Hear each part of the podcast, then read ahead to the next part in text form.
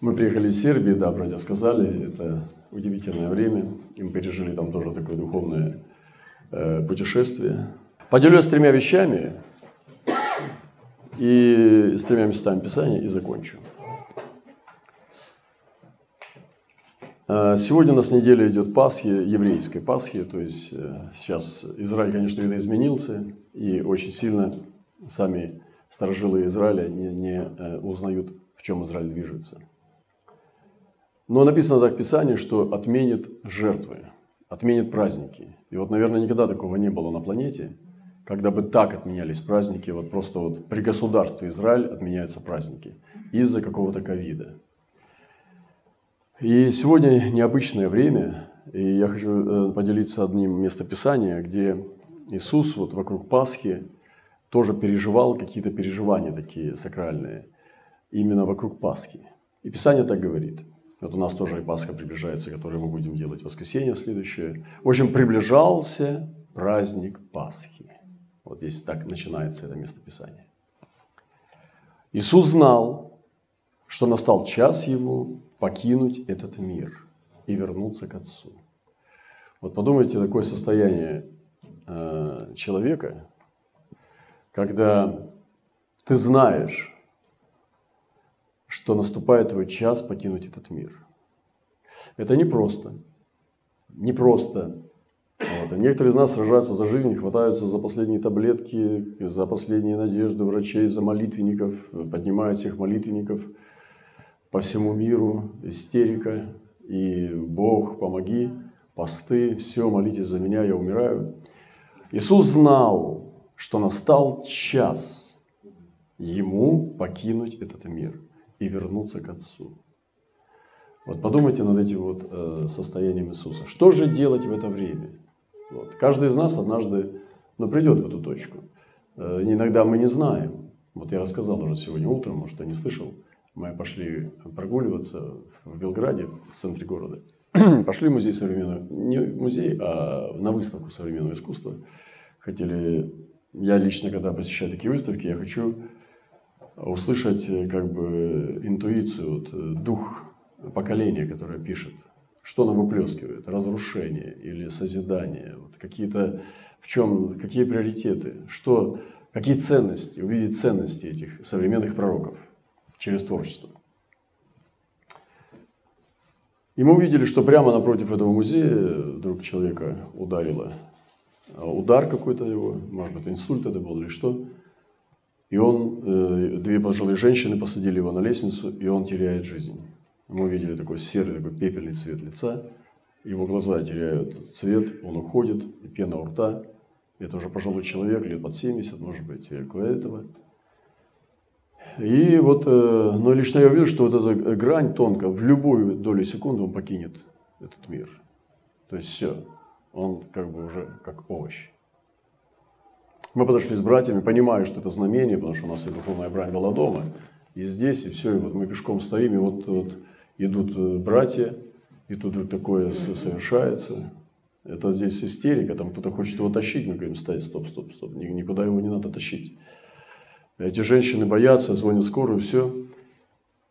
И мы с братьями подошли, я присел перед ним на, на колено и хотел поймать его дух глазами. Посмотрел, вы знаете, не просто в глаза смотреть такому человеку. Я хочу сказать, страшно даже смотреть, потому что там смерть. И когда я смотрел его в глаза, я пытался поймать, пройти сквозь тоннели. А тоннели грязные.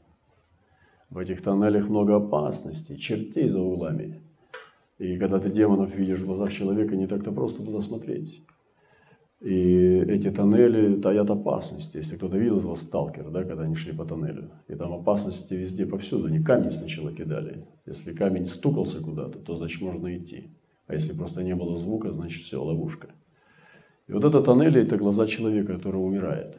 И было мне, честно говоря, коровило, страшно. Ты смотришь глаза прям туда, и, ну, ты уходишь в тоннели духа, чтобы достичь его духа. И вдруг я увидел, что он ловит мои глаза. Он стал э, как будто фокус, фокусир, фокусировку, чтобы поймать мой дух. И мы встретились. Встретились. Не глазами, не взглядами, а духами. Встретились.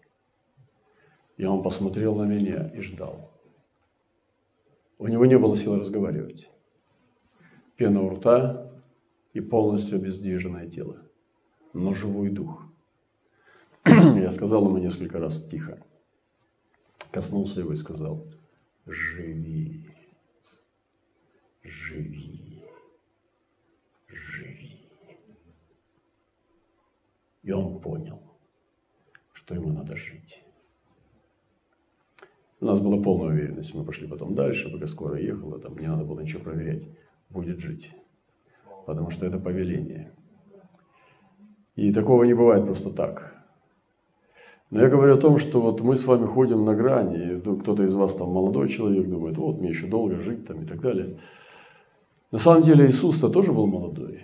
Ему было около 30 лет.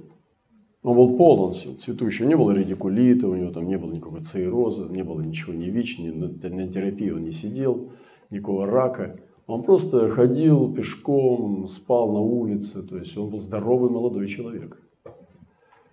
Но он знал, что настал час ему покинуть этот мир и вернуться к Отцу. И что он делает в это время, да? Вот что ты будешь делать, когда ты знаешь, что твой час настал? вот у нас некоторые люди, мы хороним даже людей часто в церкви. Я на самом деле не очень люблю на похороны ездить. У меня братья, сестры ездят на похороны не потому, что я ленивый там, или я плохой священник, потому что у меня другое служение. Я другими делами занимаюсь. И вот, ну, когда человек умирает, и в нем открывается другая природа. Он начинает вести себя или благородно, или низко. Открывается его внутренняя суть. Он начинает цепляться за все, да, или же начинает проявлять благородные черты. И вот что делал Иисус, когда Он умирал? Написано, Он знал, что настал ему час покинуть этот мир, вернуться к Отцу, но полюбив своих, находящихся в этом мире, сущих в этом мире, Он возлюбил их до конца. То есть Иисус поторопился завершить любовь. Понимаете? То есть он как бы еще и был недостаток того, что он не успел сделать, чтобы доказать свою любовь ученикам. И все, что он сделал, бросился, когда он знал, что он умрет очень скоро, он бросился именно восполнить этот недостаток, эту пустоту того, что он не успел доделать. То есть он сразу стал доделывать полноту любви. Вот это очень серьезная вещь. Это войны духа так поступают. И поэтому даже с креста, заботясь о матери, о своем ученике, он еще и спас человека там на кресте, висящего рядом с ним. Вот Иисус продолжал служить. Это, невероятно, это, это, это трудно представить, какая способность у человека могущественная служить. Вы понимаете? Это должно быть в нашей природе. И написано, что э, во время ужина когда дьявол уже вложил в сердце Иуда Скимена Искариона предать его, Иисус, зная, что Отец отдал все в руки его, то есть умереть или не умереть, возможность уклониться или не уклониться. Отец отдал все в его руки, то есть в руках Иисуса было ну, изменить судьбу, спрыгнуть с этой э, дорожки, тропинки.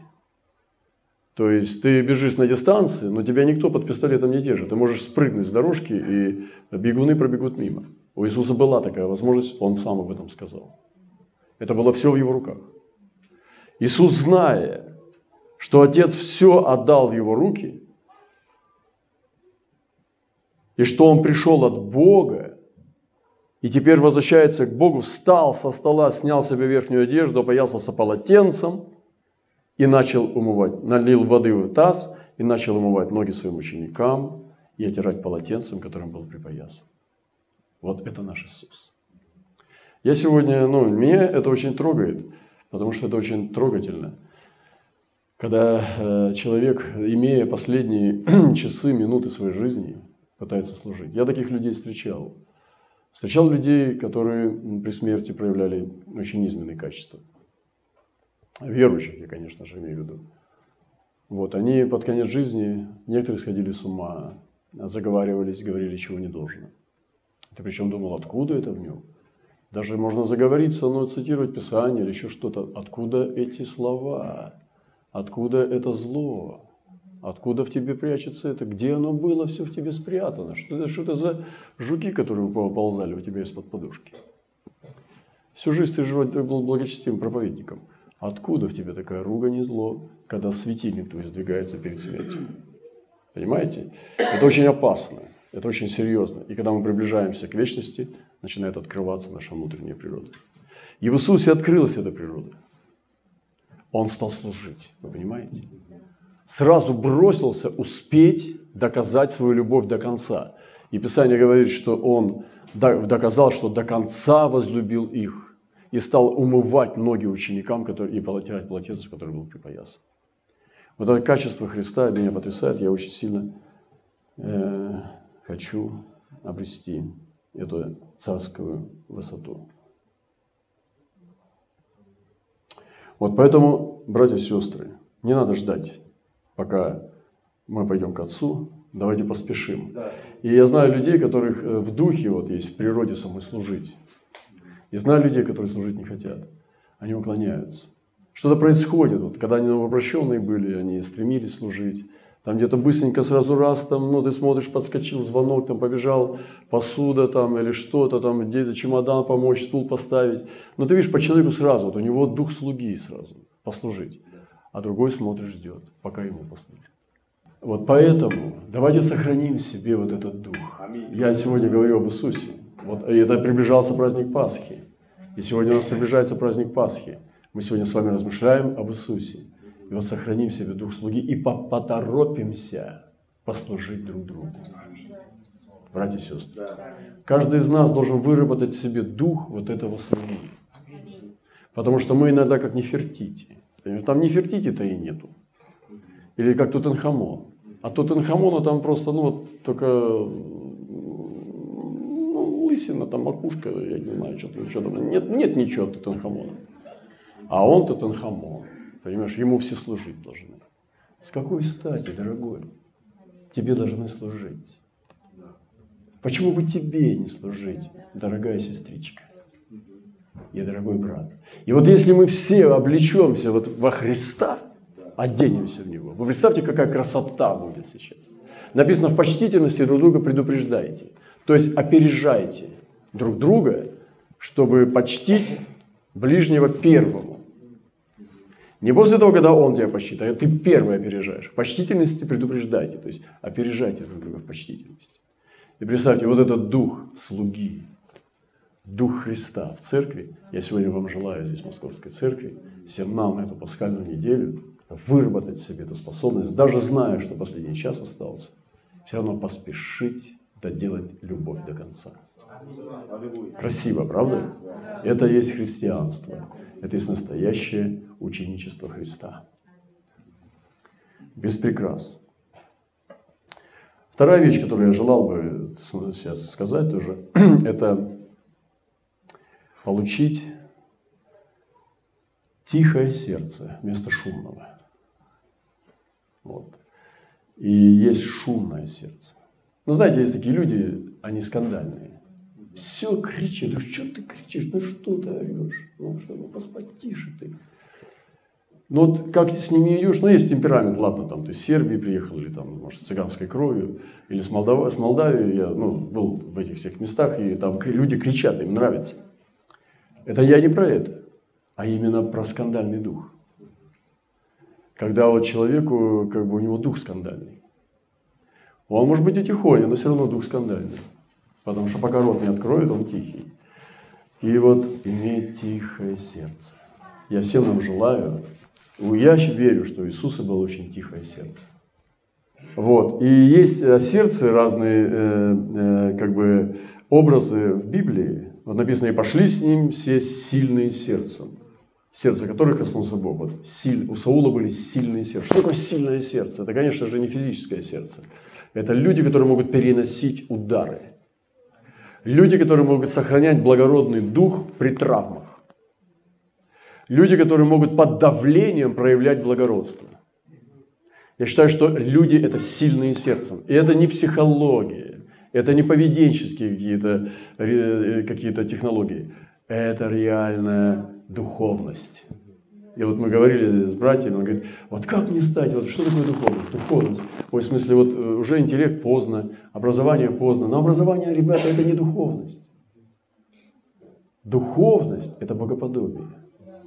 Это боговедение. Духовность. С духовным человеком ты даже и не поймешь, читал он это или нет. Знает он это или нет, потому что он знает другие вещи. Написано, что Бог открыл сынам Израилевым дела свои, а Моисею пути. Вот духовный человек знает пути. И я сегодня ну, хочу иметь сильное сердце.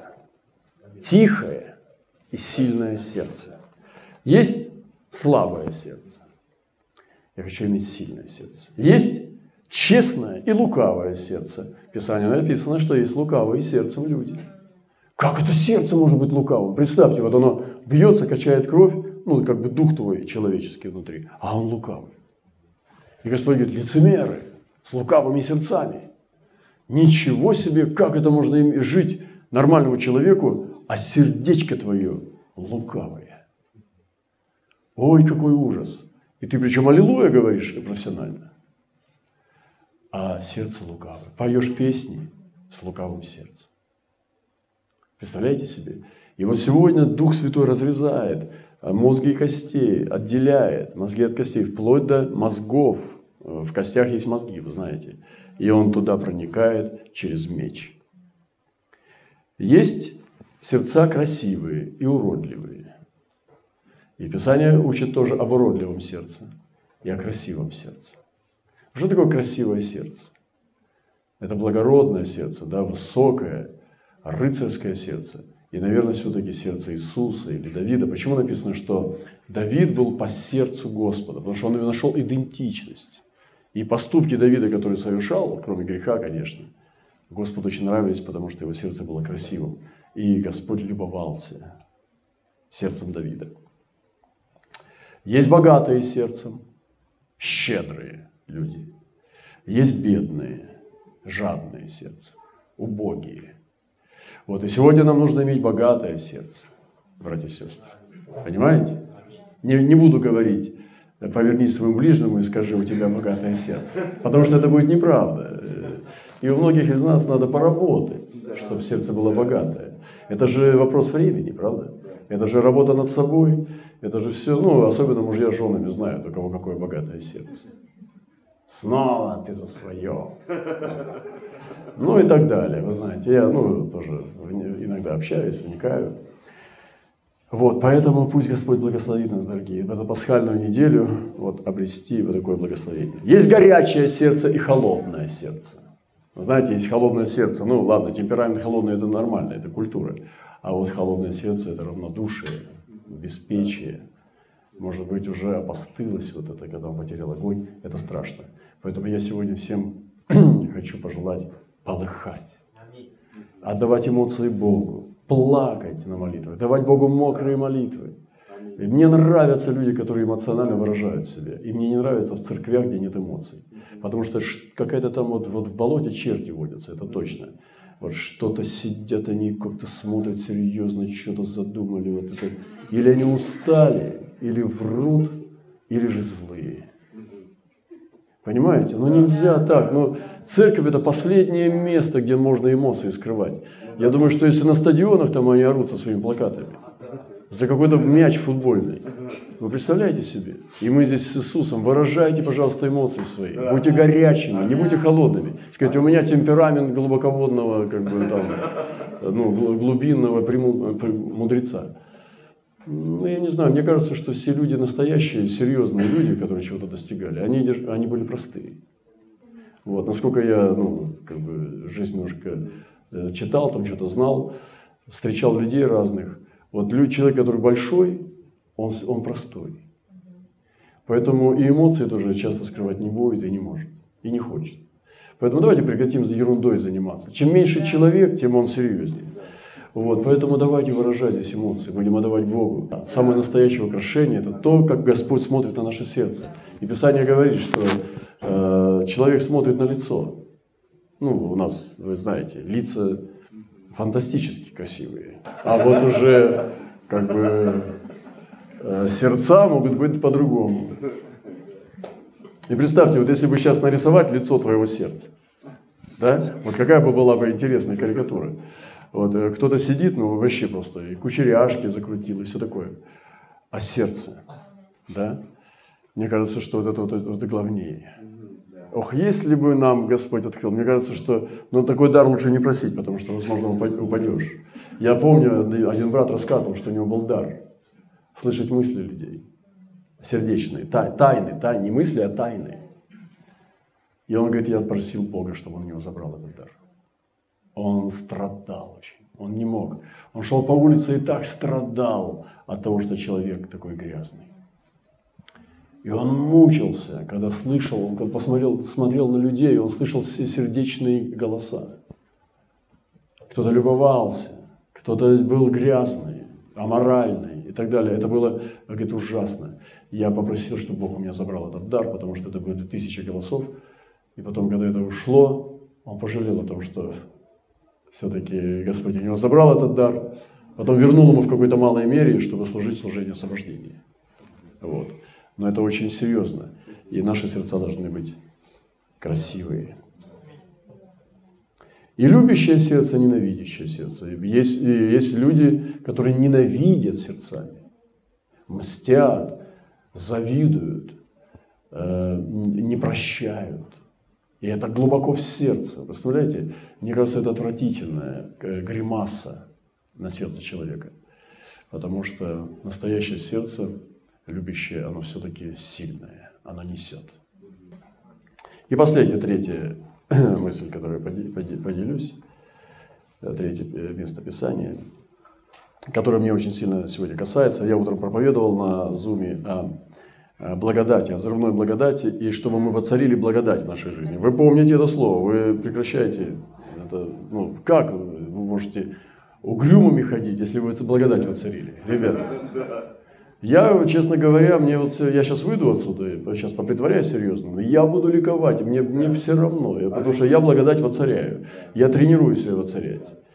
Э, я буду самим собой, я Божий человек, я буду воцарять благодать своей жизни, жить не под законом, а под благодатью, сходить не перед людьми, а перед Богом, и буду торжествовать, танцевать, ликовать, скакать, как ребенок, потому что я воцаряю благодать своей жизни. Потому что она воцарилась посредством веры. Мне не важно, что ты думаешь обо мне. Потому что я любимый Божий Сын. Я, меня Господь обожает, Он меня любит, Он меня целует. Поэтому я буду ликовать. И вот одно место еще. Встал. Ну, помните, это про блудного сына.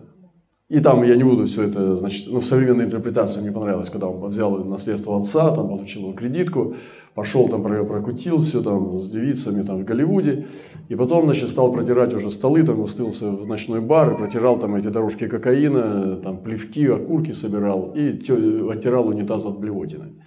И вот, значит, пока он этим всем занимался там, значит, в Лос-Анджелесе, этот, этот человек вспомнил, что у отца у него слуги живут. И вот он пришел в себя, встал и пошел к отцу своему. И когда он был еще далеко, когда он был еще далеко, он увидел его, отец его, и сжалился. И побежал, пал ему на шею и целовал его. Я вот недавно свидетельствовал, братья, повторюсь просто. Я помню, когда я поехал в ТЗ, это такой меж, меж, меж денонсонный монастырь, там около ста монахов, там настоятеля убила одна румынка безумная во время богослужения. Я хотел там побыть, мне потому что почему-то хотелось туда глубоко в леса Франции попасть. И однажды мне сделали подарок. Кто-то, я был в Европе, кто-то мне послал там какую-то сумму денег просто в подарок, как будто чувствовал. И меня спросила немецкая пара, пасторская, мы гостили в Германии. Она спросила, как, что тебе, э, какое желание тебе, брат Роман, удовлетворить? Проси, мы хотим тебе сделать что-то приятное. Я сказал, отвезите меня в ТЗ. Они посмотрели, было около 700 километров, был уже там где-то обед, может быть, это было долго. И они сказали, хорошо. Они прыгнули в машину, пожилые люди, пастор со своей женой, и они меня повезли глубоко во Францию, глубоко в леса, и там был монастырь ТЗ. Честно говоря, я подустал от служения. Была такая смурная погода, такая слякоть, это французская, вот этот снег, слякоть, мокрые ноги, все такое неприятное.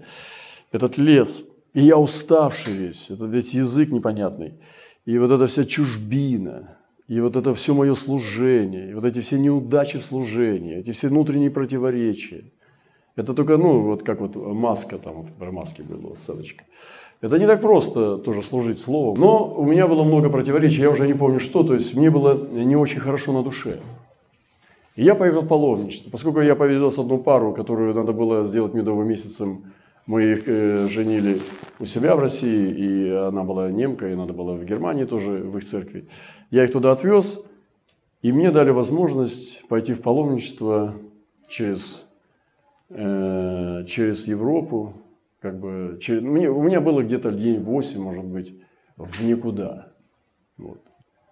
И без всякого плана, и имея, значит, ну, там какая-то сумма была мне, э, подарок мне выслали. Я подумал, поеду я туда. И вот я ночью там. Французская речь, молодежь, красивые такие люди. Мне нравится французский язык, он очень красивый. Они говорят что-то. И простая посуда, там, это какие-то пластмассовые тарелки, ложечки.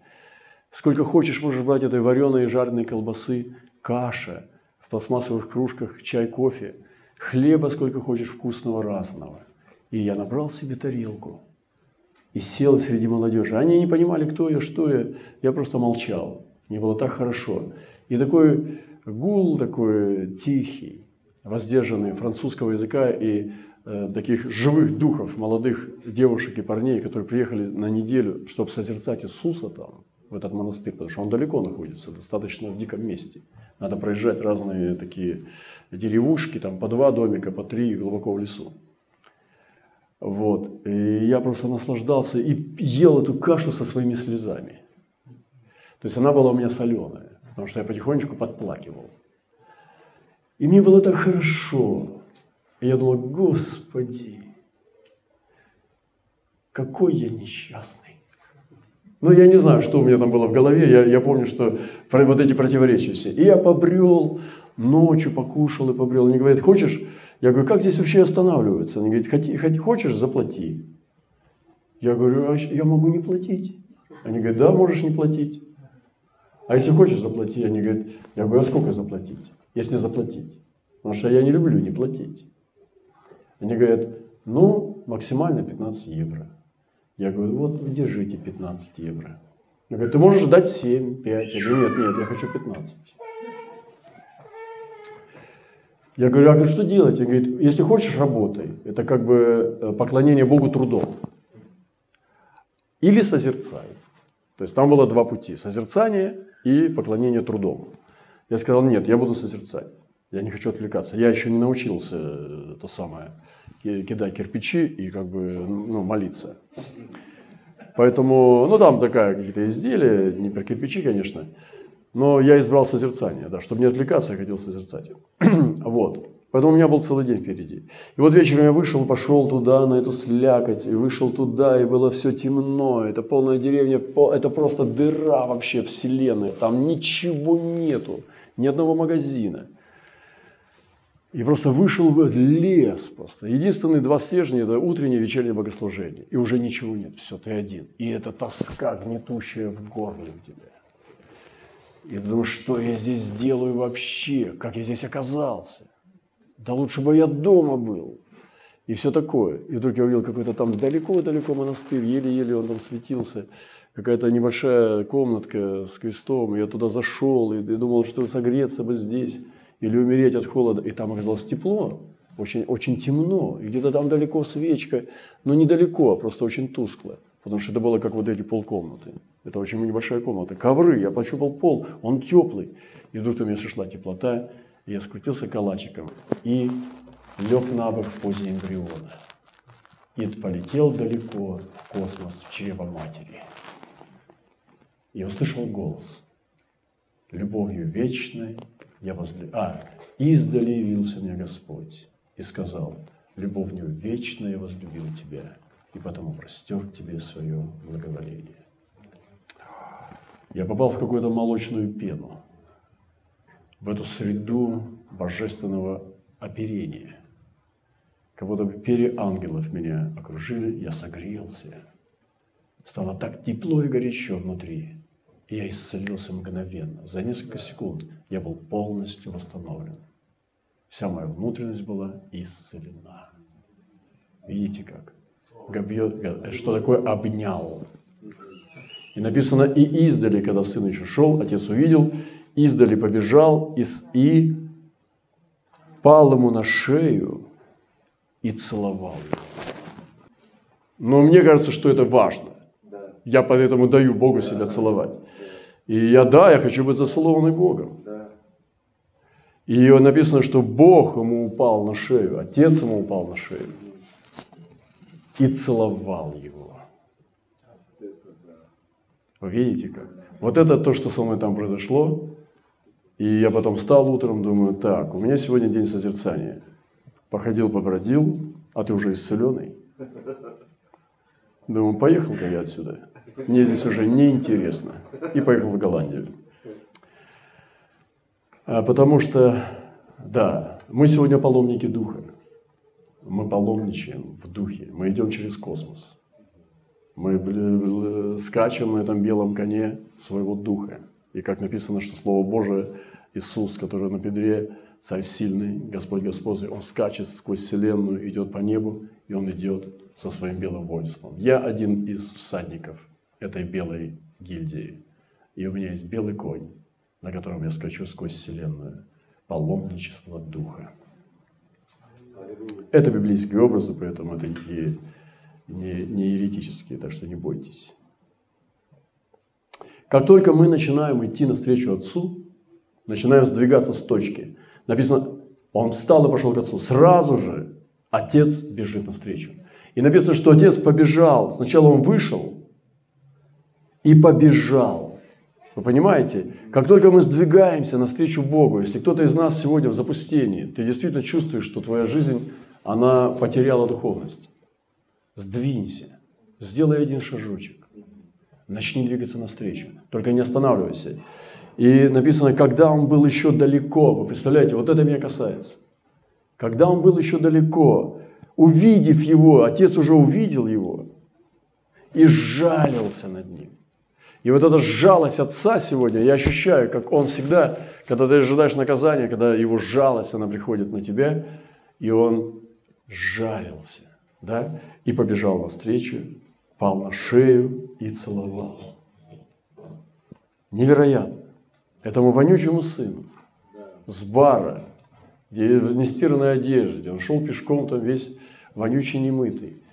И, простите меня за такие слова, и отец упал на шею и целовал. Сын же сказал ему, отче, я согрешил против неба и перед тобой, и уже недостоин называться отцом. Это я еще не, не проповедую, я уже заканчиваю. Я к чему клоню? Отец сказал рабам своим, принесите лучшую одежду и оденьте его. Нет, он не сказал, пусть он оденется. Оденьте его и дайте перстень на руку его и обувь на ноги его. И приведите откормленного теленка, то есть хорошего, откормленного, и закалите, станем есть и веселиться. Аллилуйя. И это он приказал. Ибо этот сын мой был мертв и ожил, пропадал и нашелся. И начали веселиться. Аллилуйя. Вот это меня сегодня пробило. Я с утра услышал это слово. Сегодня утром я услышал и записал себе крупными буквами записной книжке. И начали веселиться. Возьмите это слово. Оттолкнитесь от чего-то, от благодати. Царство, царите благодать и начните веселиться. Что вы все ноете? Что вы все тащите эту лямочку? Все вот это вот правильно должно быть. Кто правильно? Что правильно? Что у тебя там правильно должно быть? Кто знает, что правильно? Никто, кроме Бога. И написано, и начали веселиться. Я сегодня воцаряю благодать. Я сегодня дерево, посаженное у потоков вод. И я начинаю веселиться. Все. Пасха вообще празднуется. И написано в Писании, празднуйте Пасху. Не со старой закваской, э, там, порока лукавства, а с опресненным вещества истины. Не надо Пасху оплакивать, ее надо праздновать. Так говорит Писание. Но вот это, и начали веселиться. И я сегодня желаю вам, дорогие возлюбленные, и говорю от сердца вам, я просто ну, действительно привез вам это слово хорошее. Это прекрасное, потрясающее слово. Оно из Библии, братья, ну проверьте. Дайте вам место Писания. Проверьте, это здесь это написано, это Иисус рассказал эту притчу, сам Иисус. Знаете, как это непросто, когда у тебя душа унылая. Знаете, как непросто быть, ладно, веселый человек, он такой веселый, у него как бы все время лезет что-нибудь. Но это тоже проблема еще так. Вот. А вот э, когда человек хмурый, угрюмый, пессимист, вот ему начать веселиться непросто. Но надо что-то делать с собой, братья и сестры. Потому что одежды радости, он говорит, и ты оденешься в, в ризы радости, в ризы спасения. И сегодня вот как начать? С этой мертвой точки начинать идти к Отцу, как этот монстр, просто подниматься, вставать с этой коляски, делать первые шаги к Отцу, что целуй, подставлять щеки. Это все коряво выглядит, ужасно выглядит как на Паралимпийских играх. Вы понимаете? Но отец чемпион, он бежит к тебе и начинает этот сеанс божественной любви. И вот, возлюбленные братья и сестры, ну что еще надо? Что еще надо? И начали веселиться.